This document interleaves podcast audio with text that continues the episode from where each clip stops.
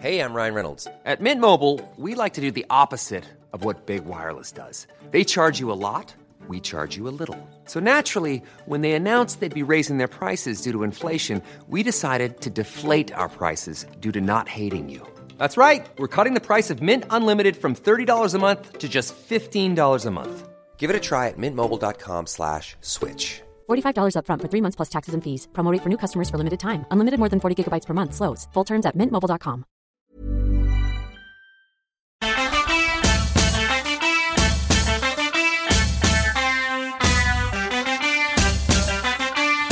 ne peut plus peindre des intérieurs avec des hommes qui lisent et des femmes qui tricotent. Oh, mais j'adore l'abstrait Vous parlez des fesses de votre grand-mère. C'est une vision occidentale de l'Orient, en recherche de pittoresque et d'exotisme. Un régal de culpabilité chrétienne. Vous savez qu'elle elle fait de la peinture. Pourquoi la dame elle est toute nue? Coucou vous Bienvenue dans Vénus s'épilait-elle la chatte, le podcast qui déconstruit l'histoire de l'art occidental. Dans cet épisode et dans le prochain, on va parler de Frida Kahlo. Je crois que Frida Kahlo, c'est peut-être la seule femme artiste dont tout le monde connaît le nom.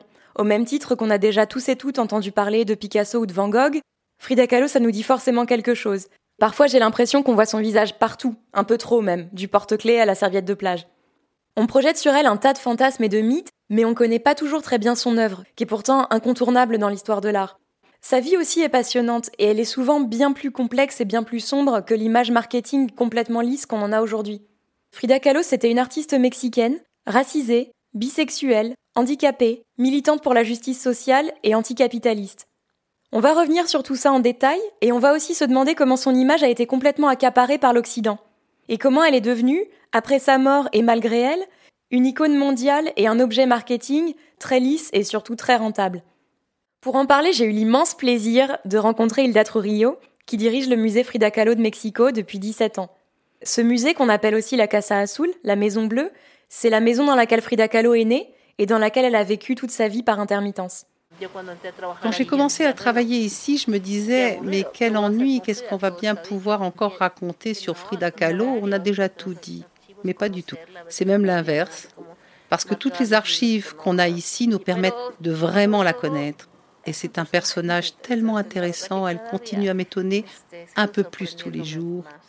En plus de l'expertise d'Hilda Trujillo, ces deux épisodes seront basés sur deux ressources très recommandables pour mieux connaître Frida Kahlo, sa biographie par Aiden Herrera et le film de Julie Taymor avec Salma Hayek, qui a été tourné à la Casa Azul et qui est très fidèle à la réalité historique. Avant de commencer, une précision de vocabulaire. Quand Hilda Trujillo parle des personnes qui étaient présentes au Mexique avant l'arrivée des colons espagnols, elle utilise le terme indigena. En espagnol, c'est le terme le plus neutre et le plus souvent utilisé. Sauf que sa traduction en français, indigène, est chargée de connotations racistes et coloniales. Et comme je suis blanche et occidentale, je vais doublement éviter de l'utiliser. Évidemment, il n'y a pas de terme parfait pour désigner ces populations et ces cultures, mais celui que j'utiliserai, c'est autochtone, le terme recommandé par l'ONU pour les discussions en français. Deuxième précision, dans cet épisode, on parlera souvent de Frida Kahlo en l'appelant seulement par son prénom. C'est quelque chose que je fais rarement parce que c'est souvent un traitement sexiste et paternaliste qu'on réserve aux femmes, mais dans le cas de Frida Kahlo, c'est un petit peu différent. Elle et son mari, Diego Rivera, sont devenus au Mexique des sortes d'icônes auxquelles les gens s'identifient avec beaucoup de tendresse, et à cause de ça, on les appelle souvent juste par leur prénom. Frida Kahlo est mexicaine, mais son nom sonne pas vraiment mexicain parce que son père, Guillermo Kahlo, était allemand. D'ailleurs, il s'appelait Willem Kahlo, mais il a hispanisé son nom quand il allait s'installer au Mexique à la fin du 19e siècle. Il a épousé Mathilde Calderón, qui avait elle-même des origines espagnoles et autochtones de la région de Oaxaca, au sud du Mexique. Ensemble, ils ont eu quatre filles, dont Frida, qui est la troisième et qui naît en 1907.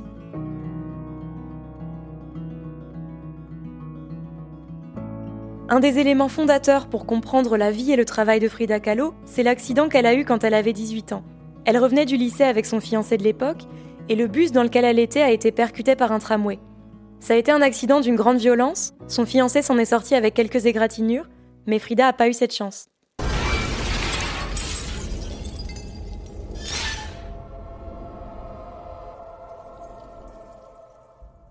Est-ce qu'un jour elle remarchera? Espérons d'abord qu'elle survive. L'accident lui a broyé le pied, le bassin et la colonne vertébrale, et ça a eu des conséquences très lourdes pendant toute sa vie ensuite, parce qu'elle a dû subir beaucoup de traitements et une trentaine d'opérations. soit à peu près une par an jusqu'à sa mort. Juste après l'accident, elle a dû rester alitée pendant à peu près un an, et elle portait des corsets en plâtre pour aider sa colonne vertébrale à se reconstruire. Elle s'ennuyait énormément, ce qu'on peut comprendre, et pour s'occuper, elle a commencé à dessiner sur ses corsets. Comme ses parents ont vu que c'était une des rares choses qui la rendait heureuse, ils lui ont offert un chevalet avec un système qui lui permettait de peindre tout en restant allongée. On dit souvent qu'elle s'est mise à peindre après l'accident pour s'occuper, ce qui est en partie vrai, mais elle s'intéressait à l'art depuis déjà bien avant, notamment grâce à son père qui était photographe. Il faut savoir que quand elle avait 6 ans, elle a eu la polio, une maladie qui atrophie les muscles et qui lui a laissé toute sa vie des séquelles à la jambe droite. Son père s'est beaucoup occupé d'elle pendant sa convalescence, et souvent il l'amenait dans son atelier. Donc dès l'enfance, et ensuite pendant toute son adolescence, elle aidait son père à développer les photos, à les retoucher et à les colorer. Ça, ça a eu beaucoup d'influence ensuite sur sa façon de peindre, avec des petites touches très fines. Quand elle a eu l'accident, elle avait commencé des études de biologie, et on sait qu'elle envisageait de devenir illustratrice pour des ouvrages médicaux. Elle a aussi fait plein de petits boulots en parallèle de ses études pour aider sa famille, et celui qui l'a le plus marqué, c'est un stage qu'elle a fait chez un graveur publicitaire qui l'a aidé à prendre conscience de son talent et qui lui a suggéré de commencer à copier des tableaux anciens. Donc l'accident n'a pas déclenché son goût pour l'art. Il l'a empêché de faire tout le reste pendant plusieurs mois et c'est là-dessus qu'elle s'est concentrée.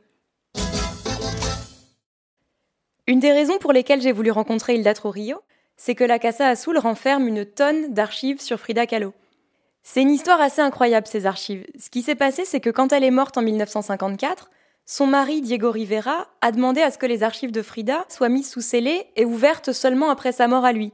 Sauf qu'avant de mourir, il a confié ses archives à une amie commune, Dolores Olmedo, qui elle-même a décidé que les archives seraient consultables après sa mort à elle. Et comme elle a vécu très longtemps, on a découvert ces archives seulement en 2004. Et personne s'attendait à ce qu'il y en ait autant. Ça correspondait à deux pièces entières de la maison qui était pleine d'affaires appartenant à Frida. Il y avait des vêtements, des lettres et surtout beaucoup, beaucoup de photos. Ces photos ont permis de mieux comprendre tout un tas d'aspects de sa vie et de son travail, en particulier ses autoportraits. Alors on va pas revenir trop longuement sur les autoportraits parce que tout le premier épisode de Vénus s'épilait-elle la chatte y était consacré. D'ailleurs j'y renvoie toutes les personnes qui l'ont pas encore écouté. Ce qu'il faut simplement dire, c'est que dans le cas de Frida Kahlo, c'est un aspect très important de son travail. Parce qu'à partir du moment où elle a commencé à peindre jusqu'à sa mort, elle en a fait une cinquantaine. Donc mis bout à bout, ça forme presque comme une autobiographie visuelle.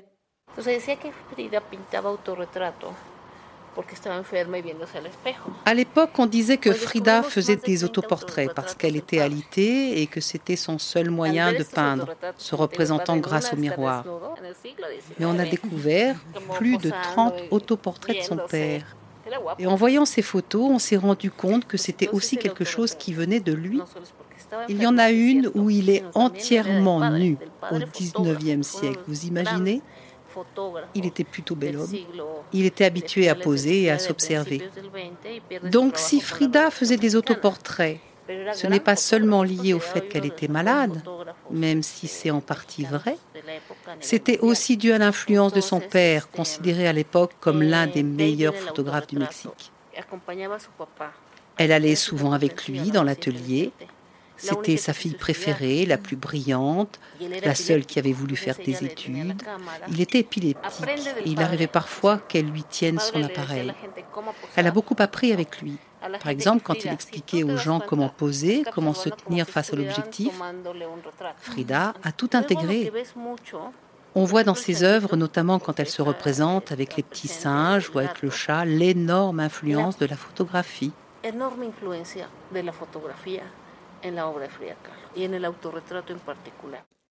L'autre clé pour bien comprendre le travail de Frida Kahlo, c'est la mexicanité.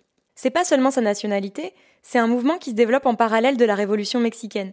Pour comprendre tout ça, il faut revenir au XVIe siècle, quand le Mexique, comme la plupart des pays d'Amérique du Sud et d'Amérique centrale, est colonisé par les Espagnols. Cette colonisation, comme souvent, elle est passée par l'extermination des populations locales, mais aussi par le fait d'imposer une nouvelle langue, une nouvelle culture et de nouvelles formes d'art. Le Mexique a obtenu son indépendance en 1810, mais il est resté très marqué par les influences européennes. Et quand la révolution mexicaine éclate un siècle plus tard, c'est d'abord pour mettre fin à un régime autoritaire, mais c'est aussi pour revaloriser des cultures anciennes qui avaient été complètement invisibilisées par des siècles de colonisation. A finales del 19 ya había mucha preocupación por nuestras raíces y después vino la revolución y fue mayor. La question des racines se posait déjà à la fin du 19e siècle, et la Révolution a marqué un changement majeur pour cette reconnaissance. Mais avant la Révolution et bien plus tôt, c'était une destruction quasi totale de nos cultures, toujours méprisées et considérées comme inférieures. Vous vous rendez compte, il y a même un intellectuel à l'époque coloniale qui a fait une étude pour montrer que le cerveau des Mexicains n'était pas plus petit que celui des Européens. C'est un mépris total. Mais il y avait quelques exceptions. Par exemple, des prêtres espagnols qui se sont rendus compte du potentiel créatif des populations autochtones et qui les ont aidés. Ces peuples possédaient tout un ensemble de savoir-faire traditionnels avec l'architecture préhispanique, le travail de la pierre, l'utilisation de la couleur. Les Espagnols leur ont enseigné autre chose, comme la musique ou l'art religieux, et ce sont ces nouvelles formes d'art qui ont permis de maintenir les arts populaires. C'est comme ça qu'ils ont été sauvegardés. Sinon, les Espagnols auraient tout détruit.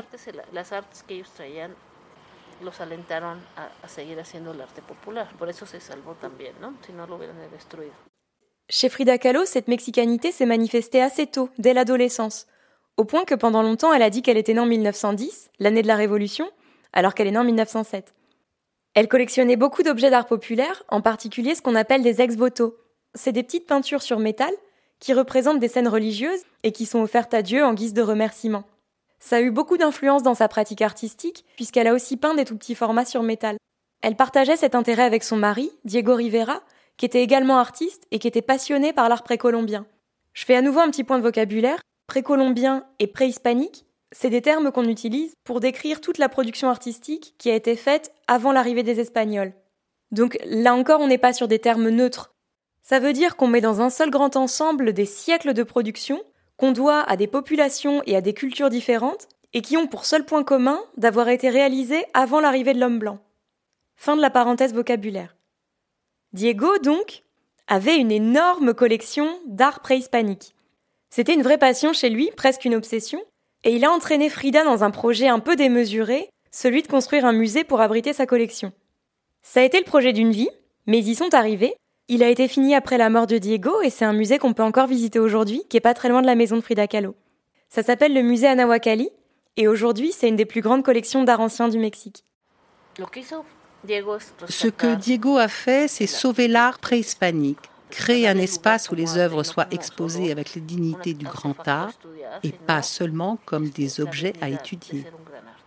Et Frida a toujours été passionnée par l'art populaire que ce soit avec les ex-voto, la céramique ou les textiles. Elle voyageait beaucoup, elle s'intéressait à plein de choses et elle réutilisait tout ça dans son œuvre, dans sa maison et dans sa façon de s'habiller. C'est l'incarnation même de la richesse culturelle. Elle était vraiment passionnée par les traditions mexicaines. Évidemment, c'est très bien qu'il y ait eu cette reconnaissance après la Révolution. Mais depuis toujours, nos cultures sont tellement présentes au quotidien. Il suffit de voir les marchés, les fruits, les textiles. Nous sommes notre culture populaire. C'est notre principale richesse. Et l'un des plus grands mérites de Frida, c'est qu'elle a su voir ça et le préserver. Aujourd'hui encore, il y a beaucoup d'artisans au Mexique qui s'identifient à Frida et lui rendent hommage parce qu'elle leur a offert une dignité.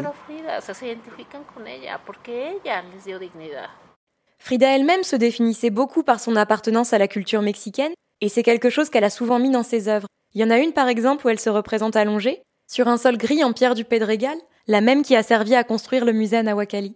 On voit des plantes qui sortent de son corps et qui viennent prendre racine dans la terre. Et c'est une idée qu'on retrouve assez souvent dans son travail, celle de créer un univers où la nature et l'humain cohabitent, et de s'ancrer, littéralement, dans le territoire mexicain. Cet amour pour le Mexique s'est aussi manifesté par une haine assez féroce des États-Unis et du capitalisme.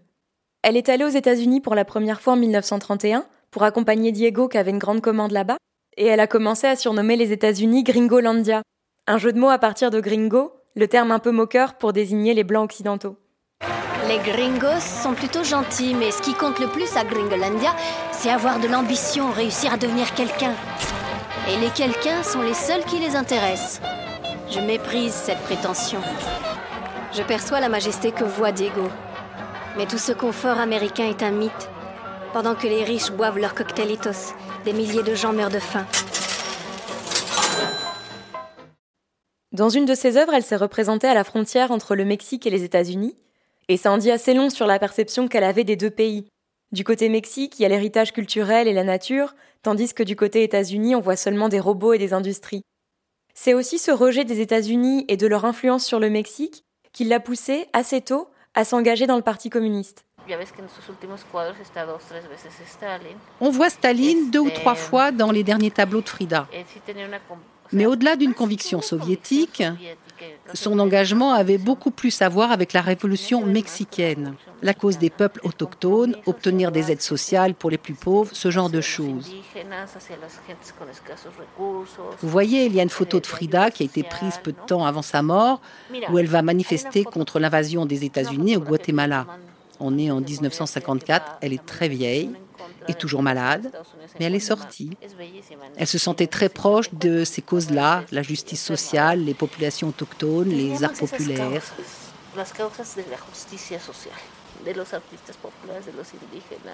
On a souvent mis Diego et Frida dans le même panier pour leur reprocher d'être un peu, entre guillemets, des communistes en carton. La raison, c'est que Diego était ce qu'on appelle un muraliste. Il peignait des fresques immenses, donc c'est des chantiers qui demandent beaucoup d'argent. Et la plupart de ses commanditaires étaient des personnes très riches, en particulier Rockefeller aux États-Unis. Diego fréquentait ces personnes tout en se disant communiste, et il y voyait pas de problème, il n'y avait pas de dissonance cognitive. Mais pour Frida, c'est pas vraiment la même chose, elle a quasiment pas vendu de son vivant, et ce qu'on comprend en lisant sa correspondance, c'est qu'elle était toujours à court d'argent, et surtout qu'elle détestait faire des ronds de jambes aux collectionneurs. Elle n'était pas du tout à l'aise avec ce rôle de représentation sociale qui est parfois nécessaire quand on est artiste et qu'on cherche à vivre de son art. Et ça, quand on y réfléchit, c'est des comportements qui sont assez genrés et qu'on retrouve encore souvent aujourd'hui dans le monde du travail, avec des hommes qui n'ont aucun problème à réseauter et à se mettre en valeur, et des femmes à qui on n'a pas toujours appris et qui se sentent pas forcément légitimes à se mettre en contact avec les personnes qui peuvent leur apporter de l'argent et les soutenir. Si le personnage de Frida Kahlo est si connu aujourd'hui, c'est peut-être aussi grâce à sa façon de s'habiller. Ce vêtement aujourd'hui, il est un peu repris dans tous les sens, et on y reviendra, mais à l'origine, c'est la façon de s'habiller des femmes tehuanas qui vivent dans l'isthme de Tehuantepec au sud du Mexique. Ces femmes s'habillent comme ça depuis le XVIe siècle, et c'est un ensemble qui est composé d'une grande jupe, d'un chemisier brodé un peu large, souvent à manches courtes, et la plupart du temps il y a aussi un châle qu'elles utilisent pour se couvrir les épaules. Pour Frida Kahlo, s'habiller de cette façon, c'était une manière de montrer son appartenance aux cultures traditionnelles du Mexique, mais aussi de se placer dans une tradition familiale parce que sa mère s'habillait comme ça avant elle. Elle a commencé à porter le costume Tewana peu de temps après son accident, et elle s'est tellement identifiée à cette façon de s'habiller que dans certaines de ses œuvres, pour se représenter, elle a simplement peint ses vêtements. Quand elle se promenait dans les rues de New York ou de San Francisco, et qu'elle était habillée comme une reine, avec de magnifiques tissus mexicains, parfois faits exprès pour elle, les gens demandaient Où est le cirque Et les voitures s'arrêtaient pour la regarder. Elle attirait beaucoup l'attention et elle adorait ça. Elle a construit son personnage, de la même façon que la Casa Azul, qui est une œuvre d'art en elle-même. Elle a créé son personnage comme une œuvre d'art et qui en plus lui permettait de cacher son handicap. C'est une démarche artistique. Cette façon de s'habiller et de se mettre en scène, c'était aussi un moyen de défier la maladie et la mort, et de dissimuler une souffrance qui était permanente. On m'a ouverte, recassée, réopérée, remis les os en place tant de fois. J'ai l'impression d'être un puzzle. Et toutes ces opérations ont fait plus de mal que l'accident lui-même. J'ai mal tout le temps, partout. Mais c'est la jambe. C'est la jambe le pire. En 1953, son état s'est dégradé et elle a dû se faire amputer de la jambe droite, celle qui lui faisait mal depuis l'enfance. Les personnes qui étaient présentes racontent que, évidemment, elle était terrifiée, mais qu'avant d'aller à l'opération, elle s'habillait avec le plus de soins et de recherche possible, qu'elle s'est habillée comme pour aller à une fête. Sa biographe fait un parallèle entre son rapport aux vêtements et une tradition téotihuacane, du Mexique préhispanique, qui consistait à couvrir le visage des morts avec un masque, pour les rendre présentables dans l'au-delà et les préparer à affronter les dieux. L'omniprésence de la douleur, c'est vraiment un des aspects essentiels pour comprendre le travail de Frida Kahlo, qui a été une des premières artistes à autant représenter la souffrance dans ses œuvres. Sur les photos de l'époque, on voit que c'était une personne joyeuse. Dans ses lettres, elle disait qu'elle souffrait, que son corps lui faisait mal, mais que si elle souffrait trop, ses amis allaient s'éloigner d'elle. Alors, toute cette douleur, elle l'a mise dans ses œuvres. pas dans sa vie. Ici, dans la Casa Azul, c'était les mariachis, la tequila, les amis, Breton, Trotsky, Remedios Varo, Leonora Carrington. C'était la maison de la bohème.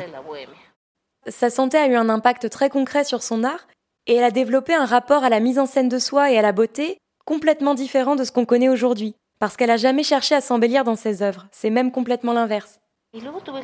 La différence avec les photos est frappante. Quand on regarde ces tableaux pleins de souffrance, avec le visage parfois très dur, on voit bien que tout ça, elle le gardait pour ses œuvres. Elle n'avait pas tant de moustaches que ça, vous savez. Et bien sûr, oui, elle avait son fameux mono-sourcil, mais elle exagérait vraiment les traits de son visage. Je crois qu'elle a représenté la douleur dans son œuvre parce que c'était là qu'elle pouvait l'exprimer. Son visage est plus dur, les expressions sont plus marquées. Beaucoup de gens qui viennent ici sont surpris et ils disent Mais pourquoi elle se peignait en moche si elle n'était pas moche? Donc, à mon avis, elle peignait sa souffrance sur son visage parce que c'était une forme de catharsis. Pas seulement sur son visage d'ailleurs. Elle a quand même peint, dans les années 30, une femme en train d'avorter. Je crois que même maintenant, quelqu'un qui représenterait une femme en plein avortement, on ne verrait pas ça d'un bon oeil. Le passage qui va suivre parle de fausses couches. Pour les personnes qui préfèrent ne pas l'écouter, vous pouvez avancer d'environ une minute. Parmi les nombreuses séquelles de son accident, Frida Kahlo était atteinte de ce qu'on appelle un syndrome d'Asherman. C'est une maladie de l'utérus qui entraîne la formation d'adhérence et souvent des complications en cas de grossesse. Elle a été enceinte plusieurs fois, mais elle n'a jamais eu d'enfant parce qu'elle a fait des fausses couches et elle a dû avoir recours à des avortements thérapeutiques dans des conditions assez violentes et assez douloureuses. C'est des événements qui l'ont beaucoup marquée et qu'elle a représenté dans plusieurs de ses œuvres, notamment une qui s'appelle L'hôpital Henry Ford, qu'elle a peinte peu de temps après sa première fausse couche. Dans cette œuvre, elle s'est représentée nue sur un lit d'hôpital, dans une mare de sang, et elle est entourée de plusieurs éléments, notamment son fœtus mort-né, et des moulages anatomiques qui représentent le système reproductif et des os du bassin. Au-delà du sang et de l'aspect très cru de cette œuvre, ce qui s'en dégage, c'est aussi une immense souffrance. Et je crois qu'elle a été, en tout cas à cette époque, la seule femme artiste à représenter avec autant de sincérité et de façon aussi directe des réalités douloureuses que beaucoup de femmes traversaient. Elle a aussi été une des premières à se peindre nue. Dans Les apparences sont trompeuses, un dessin que nous conservons ici, elle représente ses poils pubiens. Et dans le tableau La colonne brisée, elle se peint avec la poitrine entièrement nue. Ce n'est pas la magnificence des œuvres de Diego Rivera, des fresques monumentales d'un grand maître, mais Frida, c'est vraiment autre chose, une façon très intime d'exprimer son ressenti. C'est ça qui la rend vraiment unique. Après son amputation, elle a dessiné beaucoup de pieds, parfois de façon assez médicale. Cet intérêt qu'on voit souvent dans ses œuvres pour l'anatomie et le fonctionnement du corps humain c'est lié évidemment à ses études de biologie, mais c'était peut-être aussi une façon d'apprivoiser le fait que son corps à elle fonctionnait peut-être pas aussi bien que ce qu'elle aurait souhaité. C'est assez poignant d'ailleurs, on le voit dans son atelier dans la Casa Azul. Au mur, il y a de grandes planches anatomiques qui représentent les différents stades de grossesse et de formation du fœtus.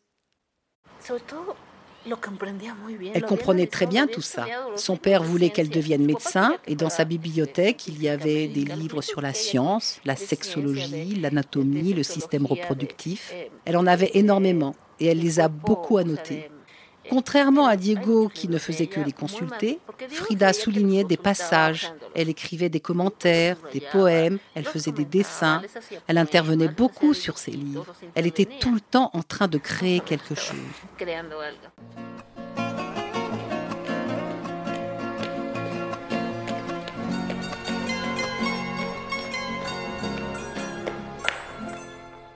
Dans sa maison, on voit encore aujourd'hui les théâtres de marionnettes en bois avec lesquels elle jouait.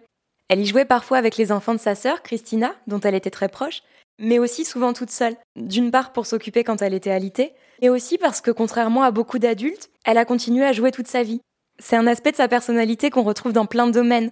Par exemple, sa façon d'utiliser la langue. On l'a vu avec Gringolandia, mais c'est quelque chose qu'elle faisait assez souvent. On voit dans ses lettres qu'elle avait une façon de rajouter des suffixes ou de déformer les mots qui leur donnait souvent une connotation beaucoup plus joyeuse, beaucoup plus expressive. Elle allait au marché tous les matins, et quand elle revenait, elle créait des natures mortes avec ses provisions dans la grande table de la cuisine. Elle vivait avec plein d'animaux, notamment plusieurs perroquets, et il y en avait un qui avait l'habitude de picoler les fonds de verre et à qui on avait appris à dire Je me remets pas de cette cuite. Donc c'est vraiment quelqu'un qui au quotidien créait de la joie, qui aimait rire, qui aimait être entouré. Je crois que les femmes aujourd'hui, surtout les jeunes, se rendent bien compte de ça, parce que c'est surprenant le nombre de femmes, disons entre 16 et 40 ans, qui viennent visiter le musée, voir les expositions. Elles s'identifient à Frida, à cette liberté. Comment une femme comme Frida, qui avait toutes les raisons du monde de rester au lit, de devenir amère, qui aurait pu mourir plusieurs fois, qui a subi plus de 30 opérations, comment cette femme peut-elle peindre un tableau qui dit Vive la vie et quand on lui ampute un pied, elle écrit Pourquoi j'ai besoin de pieds puisque j'ai des ailes pour voler? C'est sûr que quand on lit sa correspondance et les témoignages des gens qui l'ont connue, c'était une personne très active, très vivante, qui aimait beaucoup la vie. Mais on peut aussi se demander si ce personnage très drôle qui amusait tout le temps la galerie, c'est pas aussi une stratégie qu'elle a dû adopter pour garder ses amis et sa vie sociale très intense qui était si importante pour elle. Dans la deuxième partie de cet épisode, on parlera de la relation de Frida Kahlo avec son mari, Diego Rivera, et de l'influence que ça a eu sur son œuvre. On parlera aussi de la façon dont elle est devenue un objet marketing, de son rapport au genre, à la sexualité, à la nature et aux animaux, et de la relation un petit peu tendue qu'elle a entretenue avec les surréalistes. Les Français sont les raseurs les plus prétentieux du monde. Je préférerais vendre des tortillas assises par terre au marché de Toluca que d'avoir à écouter les ragots de ces snobinards d'artistes parisiens. Merci beaucoup à Hilda Trujillo, qu'on retrouvera dans la deuxième partie. Et merci à vous d'avoir écouté cet épisode de Vénus s'épilait-elle la chatte, un podcast écrit et réalisé par moi, Julie Bozac. Voix française Corinne Guédet, prise de son du doublage Fanny Cohen-Moreau, mixage Lorline Dabadi. Et la musique, c'est Chica de Calendario des Cumbia Queers. Si cet épisode vous a plu et que vous voulez m'aider à le rendre plus visible, le meilleur moyen c'est de laisser 5 étoiles et un commentaire sur Apple Podcast. Toutes les références sont dans la description de l'épisode et les œuvres sont sur le compte Instagram at Vénus le podcast. Je vous embrasse si vous le voulez bien et à très vite pour la suite. Planning for your next trip? Elevate your travel style with Quince. Quince has all the jet setting essentials you'll want for your next getaway, like European linen premium luggage options, buttery soft Italian leather bags, and so much more. And is all priced at 50 to 80% less than similar brands. Plus, Quince only works with factories that use safe and ethical manufacturing practices. Pack your bags with high-quality essentials you'll be wearing for vacations to come with Quince. Go to quince.com/pack for free shipping and 365-day returns.